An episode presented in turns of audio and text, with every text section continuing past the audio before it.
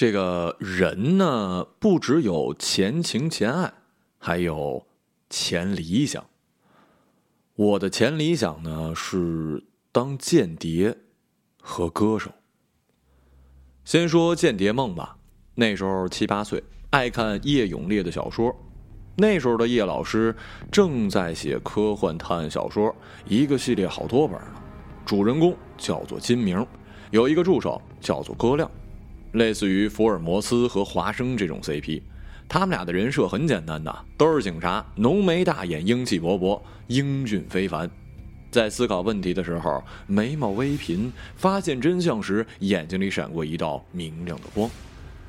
他们的敌人是来自于西方的间谍，他们带着各种超前的科技产品，例如用壁虎皮肤提取制造的隐形衣，来我们国家窃取情报和搞破坏。但是最终都被浓眉大眼的金明哥亮所擒获了。读了许多叶永烈的小说之后，有了想法，不能任由西方国家给咱们派间谍啊！我要成为我国的间谍，我自信不会被抓住，因为他们没有眼睛明亮的金明和哥亮。正巧语文老师布置下作业，我的理想，我当即把这想法写了进去。在众多希望当科学家、医生、工程师的同学里，我显得格外，呃，特别，也因此收到了特别的待遇。零分，大段声色俱厉的评语，还有写给家长的纸条，间谍梦就此被扼杀了。歌手梦呢，稍微晚一点，我成长的八十年代是文艺的年代。禁锢之后猛然的开放，种种渴望像是爆炸一样被释放出来，人们都疯了，去看电影，去读书，去听歌，去跳舞，去胡搞，文学社遍地，到处都是有瘾看物，就连家庭聚会，人们也在讨论文学，随便一本小说的印量都在七八十万册以上。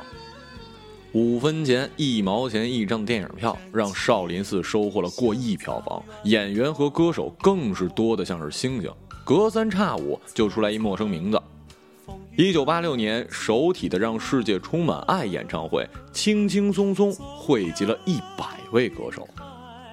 即便歌手这样多，磁带那样贵，国产专辑八块，引进专辑十块，而一个职员一个月的薪水不过三四十块吧，却照样能出现那种奇迹。张强在一九八五年到一九八七年两年多的时间里推出三十张专辑，总销量两千六百万。我只是听，只是跟着唱，倒没想过当歌手，更没想过要写歌。许多创作诗歌画，其实都是荷尔蒙的结晶。少年春心才是第一推动力。十二三岁，春色遥看近却无的年纪，和世界还隔了一层膜。少年春心才是第一推动力。十二三岁，春色遥看近却无的年纪，和世界呢还隔了一层膜，看什么都有种暧昧不明，像感冒之后康复期的发懵，有点晕滔滔的，似乎还挺幸福，但到底是小病不愈时的幸福。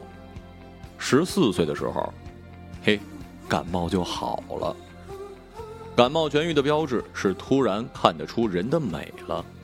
学校运动会，我们围着操场坐了一圈，操场边的白杨树一身金黄，带点苦香，叶子好像是编好了程序，每隔十秒、二十秒落几张到头上和肩上，到处都是年轻人。平时被衣服遮掩的身体有了理由显露出来，像一根根赭色的枫树糖，金、亮、硬。色，笑声和喧嚣声像从海底传上来的，被海水跟阳光过滤过，也被透明的小鱼咬过，咬一下，抖一下。突然间醒了，心花怒放，盯住那些枫树糖，用目光舔舐过去。有人大概被我注视的不好意思了，就在漫天的碧空黄叶里对我笑笑。二十五年后，我在深夜里收到一条短信，挚爱。总算是明白了那一笑的由来。我也是一根枫树糖吧，嘿嘿，彼此彼此，幸好幸好让我们自由自在的恋。就在那时，听到了郑智化，他的每首歌都有画面：深夜里靠在路灯柱子上吹口哨的少年，台北冬夜里向人靠近的流浪汉，被嘴唇划过蕾丝的花边。热爱必然导向另一个结果，去了解他，去模仿他，以及去变成他。是因为有了对他的热爱，也是因为一颗少年心必须要有突围的方式。自己不懂得爱和绝望，能向一个略微年长者学习爱跟绝望，也算是突围。我很快就摸清了他组织旋律的方式，他的常用词，他画面的情调，所以就开始动手自己写了。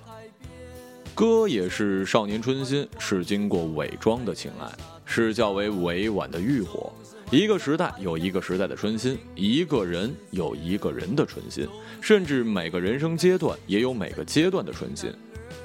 歌是这些春心的储存器，我们把当时的欲火、辗转、绝望，把当时的气味、颜色刻录进这些歌里，每个音符、每个和声都是密码。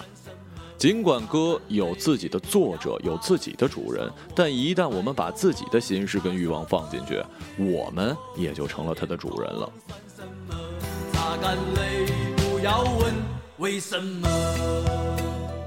也只有少年有放不完的春心，原上青草一样烧不尽的欲望，必须要以不断更新的曲库去收纳那些离离不尽的欲望和心事儿。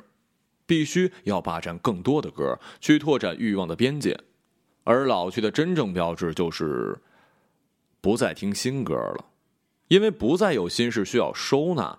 我们的衰老之间就隔着一个不再更新的 iPod，或者是云音乐库。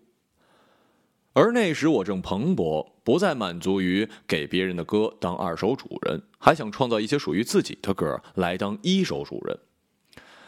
我写的这个第一首歌呢，还记得那是高二的时候，有天放学的路上，突然一旋律出来，回家就记下。歌的名字叫做《你的微笑就是我的欢颜》，因为那时候流行起长长的歌名，而那名字还一定在歌曲中出现，作为一主打句子。为了写歌，攒钱买吉他，学吉他，练声读诗。后来四五年，我写了三四十首歌吧。我的歌呢，长成这样。这首叫做《靠记忆过冬的鸟》，写于一九九五年。我想我等不到春暖花再开了，我终将倒在离灯火只有一步之遥。我像是一只靠记忆过冬的鸟，我小小的秘密藏在冰雪深处。我想。我等不到春暖花再开了，我终将倒在离黎明只有一夜之遥。我像一只靠记忆过冬的鸟，我小小的骨直藏在春天深处。少年对于早夭的恐惧，少年的哀怨，其实都是撩拨，因为觉得自己的生命特别值得一提。我有没有为成为一歌手努力过呢？有啊，在我手里有二十多首歌的时候，我开始给正大国际、大地唱片、嘉鹏文化寄出样带，他们都出过民谣专辑。我收到若干的回信、若干的电话，标准格式，寥寥数语。样带跟歌谱已经收到，会认真对待，希望你再接再厉，写出更好的歌。云云。样带是我用声宝录音机录的。那时候我住在学校广播站，广播站有两台声宝录音机，我就用它们把我的歌都录了下来。我开发了录音机上的所有功能，制造各种效果，例如先录一遍作为伴唱带，然后再唱一遍，两片叠在一起，制造出合唱或者有和声的效果。还去了学校的电教中心借了一整套的效果音录音带，在那些歌里加上鸟叫。雨声、海潮以及教堂钟声和火车开动的声音，还请了会乐器的同学们用二胡、口琴、手风琴帮我加进了伴奏。后来我参加过各种各样的歌唱比赛，得过各种各样的奖，见过许多的专业人士，词曲作家、歌唱家、编曲大拿。渐渐的知道怎么才能真正的入行，怎么能成为一歌手，但我从来没有实践过。因为在那时我已经开始写作和发表了，知道写作或许更加适合我吧。所以呢，我从来不对歌唱比赛真正的上进，也从来不对比赛的结果寄予期望。即便在普选阶段就被刷掉，也从来不耿耿于怀。我用写作为自己建设了一个逃遁之所，用它来解释我在其他地方的失败，哼也包括唱歌，也用它接纳我在其他地方的失败，因为我知道，无论我遭到怎样的挫败，也会有写作接着我。于是。我在任何其余地方都成了一业余选手，以素人的心态有一搭没一搭的做着事儿。和我合作的人很快就察觉了，我尝试投身的那个领域很快也察觉了。假如音乐是一个杀伐决断的皇帝，那么他必然能看出我眼睛里的闪躲，执行时的不坚决，满口应承时的三心二意。被拖出去砍头，那是迟早的。在写作领地，我就好一点了吗？其实也没有。我一心想要写小说，但小说写了没多久，就转向了专栏，从此就写了十二年的专栏。那么小说也成了我的逃遁之所。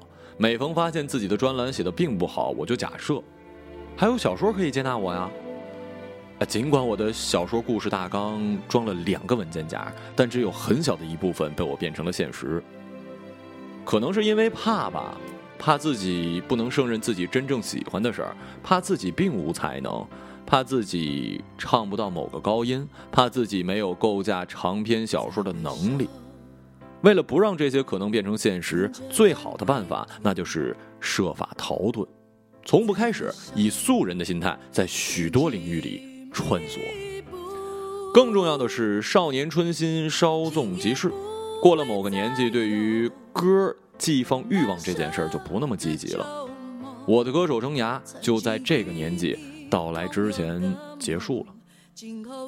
我曾以为遇到过的很多人都是我的同类。聚会上，某个默不作声的人突然接过吉他弹了一曲，剔除因为生疏而导致的瑕疵，基本上就是大师水准。朋友说他现在是一小生意人。其实也并不怎么赚钱，KTV 唱歌，一孩子妈妈唱了一首歌，尽管是音箱那么差的地方，她也唱得无可挑剔。话筒一放，他脸上的光彩又消失了，重新窝到角落，接了一电话，似乎在向丈夫解释晚归的原因。火车上，陌生人看到我在读书，以书为由跟我聊天，随后给我看了他写的诗。就存在锤子便签上，句句都令人惊艳。火车到站，他提起行李，默默地消失在了站台的人流里。我还收到过读者写给我的信或者留的言，短短几百字，字字珠玑，才华扑人一脸。我追到他们的微博或者博客，发现他们做的是跟文字毫无关系的工作，也并不大富大贵。还有就是我去小城里做签售、开讲座，和操办活动的老师聊过之后，才发现他们的见识远在我之上，他们的热爱也远比我更加的纯粹。而讲座就要开始了，我突然变得结结巴巴的，觉得那份演讲稿不值一提。还有朋友老柳，写诗、写歌、唱歌也做陶，以前去过很多地方演出，也组过乐队，后来离开了。那支乐队后来成了大神级别的乐队，但这都跟他没关系了。他生活在我们这小城市里，没想过要出去，也没想过，也没想过要做那些事儿。他安安静静地住在了一个很老的小区里，和女友还有一群猫生活在一起。有一次去他们家，看到他做的陶器，渐渐令我震惊了。我马上就有了商业计划。租陶窑，批量生产，开班授徒，开网店呀！因为对陶艺略有了解，我甚至想到了去哪里买陶土，在哪里建陶窑，怎么宣传网店，乃至怎么包装才能减少运输中的损毁。回头一看，他脸涨得通红。后来我们曾在许多的时候见过他这种反应，在人们推他上台演出的时候，在交际场合，人们称他是诗人和音乐家的时候，他的脸都会涨得通红。现在我们知道了，如果真的爱他，那就让他安安静静的住在小院子里，跟猫在一起。起初我觉得他们跟我一样，欠缺一份对人世的信心。我讨厌胡兰成，但是呢，我喜欢他这六个字儿。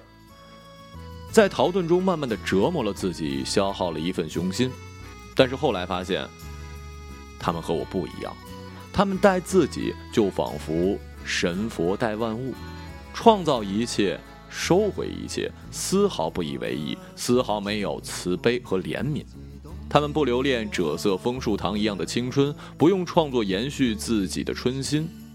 也不狂热的让自己的青春无限延长，用诗、歌、画、金钱这些丹药。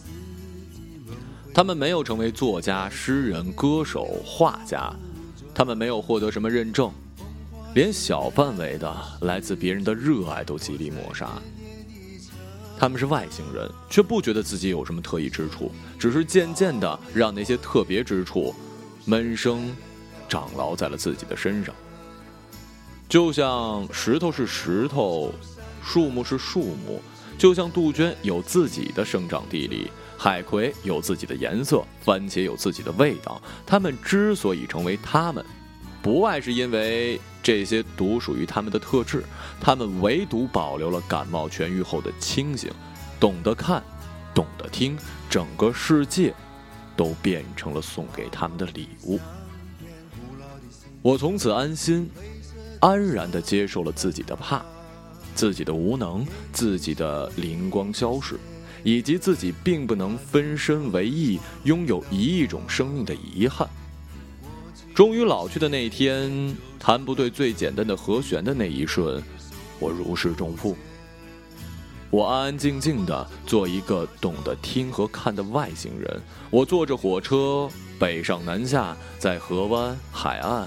灌木丛、广场、篝火点点的沙滩，想到我所在的人群正是他们藏身的人群，我有种亲人散居各处，知道彼此的存在，却再也不见的那种愉快。